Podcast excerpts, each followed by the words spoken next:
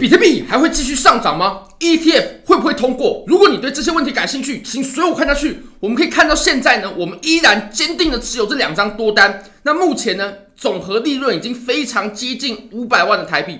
目前比特币呢是已经吃到了非常接近二十一个百分点的涨幅，也就是有了三颗多比特币的利润。那以太坊呢，相较之下就少了很多了，因为山寨币还有以太坊。在这波涨势当中都是比较弱势的。那如果你也对交易感兴趣的话，非常欢迎你点击影片下方的 Bybit 链接。现在只要 KYC 入金一百美金，就会送你三十美金的现金，现金哦，而且你可以直接提币走。那新用户呢，质押一千美金就可以获得一百趴的年化收益。好，那我们来看一下目前比特币的盘面。我们从周线来看，其实从周线上呢，我们可以发现呢，目前已经走成了一个上升通道。而且呢，我们在下方有两个接触点，上方也有两个接触点，也就是这个通道它绝对是有效的。你可以看到呢，这样绝对是有效的。那其实这种通道我们在之前呢也有见过，这绝对也不是第一次见了。我们可以发现呢，我们之前呢也是在周线级别这个位置，它也出现过一次通道。那随后呢，我们是在通道的上缘受阻受阻，然后我们就开始回落了，我们没有进一步的突破。上一次没有，但这次我相信我们是有机会的。那我们现在呢，产生阻力很正常，因为我们现在它其实也遇到了整个通道的上缘的阻力。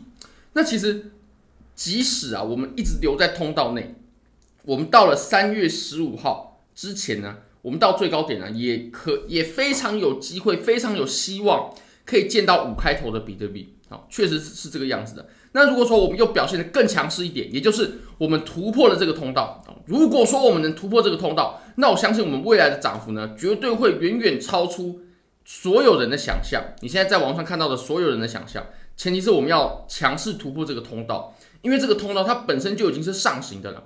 如果我们又在往上做突破的话，那么就可以代表我们这波趋势它一定还会再打得更深远，要比所有人都要想象的深远。如果这里能被突破的话，绝对不是什么四万八，绝对不是什么五万一，甚至也不是六万能挡得住的。那么我们到时候呢，可以来仔细观察一下它能不能突破这个通道。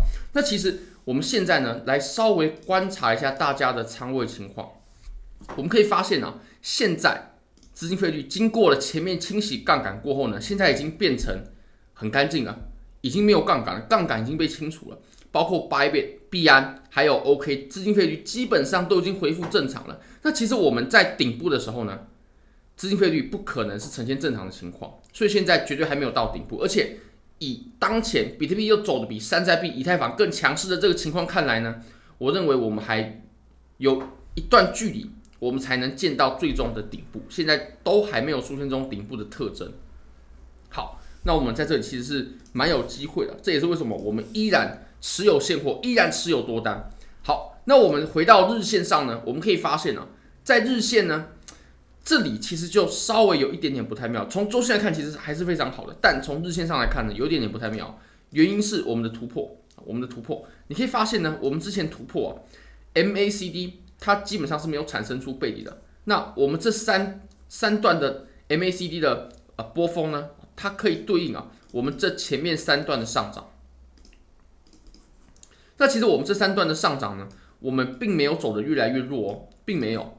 那现在哦，我们要观察一下它会不会走得弱了。如果说它走得弱了的话，那其实我们的风险呢也就会渐渐出现了。你可以观察到，我们对应的这三段的上涨呢，它其实相对的就是这里、这里还有这里的涨幅。那么你可以发现呢，其实我们在第二波的时候，这个位置的时候呢，我们又比前面更创出了一个高点，也就是。我们上涨的强度呢，它绝对是没有减弱的。那我们可以观察一下现在，如果这里减弱了的话，我们的价格更高了，可是我们 MACD 没有更高，那么就代表我们的上涨的已经开始衰竭，已经开始呈现衰竭了。那其实目前看起来，这个衰竭的机会呢，还是蛮高的啊，还是蛮高的。因为可以看哦，我们在第二根 K 线我们就收了阴线，而且量能是还还算是有的。那如果我们后续呢没有这种连续的，一定要连续性很强的阳线呢，它才能把这个背离给冲掉，而且我们必须打出一段距离的长度，我们必须打出深度的。如果没有打出深度的话，那其实也是无济于事。所以，我们对于这段上涨是很要求的。第一个是要求连续性啊，时间不能拖得太长，它就要打出距离，而且呢，我们要打出一定的深度。那我们可以再来看一下啊、哦，现在呢，我们要比前面这一段的涨势要来得更强。那我们前面这段涨势，我们只花了四天，四天哦，我们就涨了二十个百分点了。那如果说我们在四天之内呢，涨二十个百分点，会是什么样的情况呢？哦，在四天之内哦，涨二十个百分点，那我们会会直接达到五万二啊，会达到五万二、五万三的这个位置。那我们可以再仔细观察一下，如果它没有达到的话，那么我们就会真的开始慢慢衰竭了。好，OK。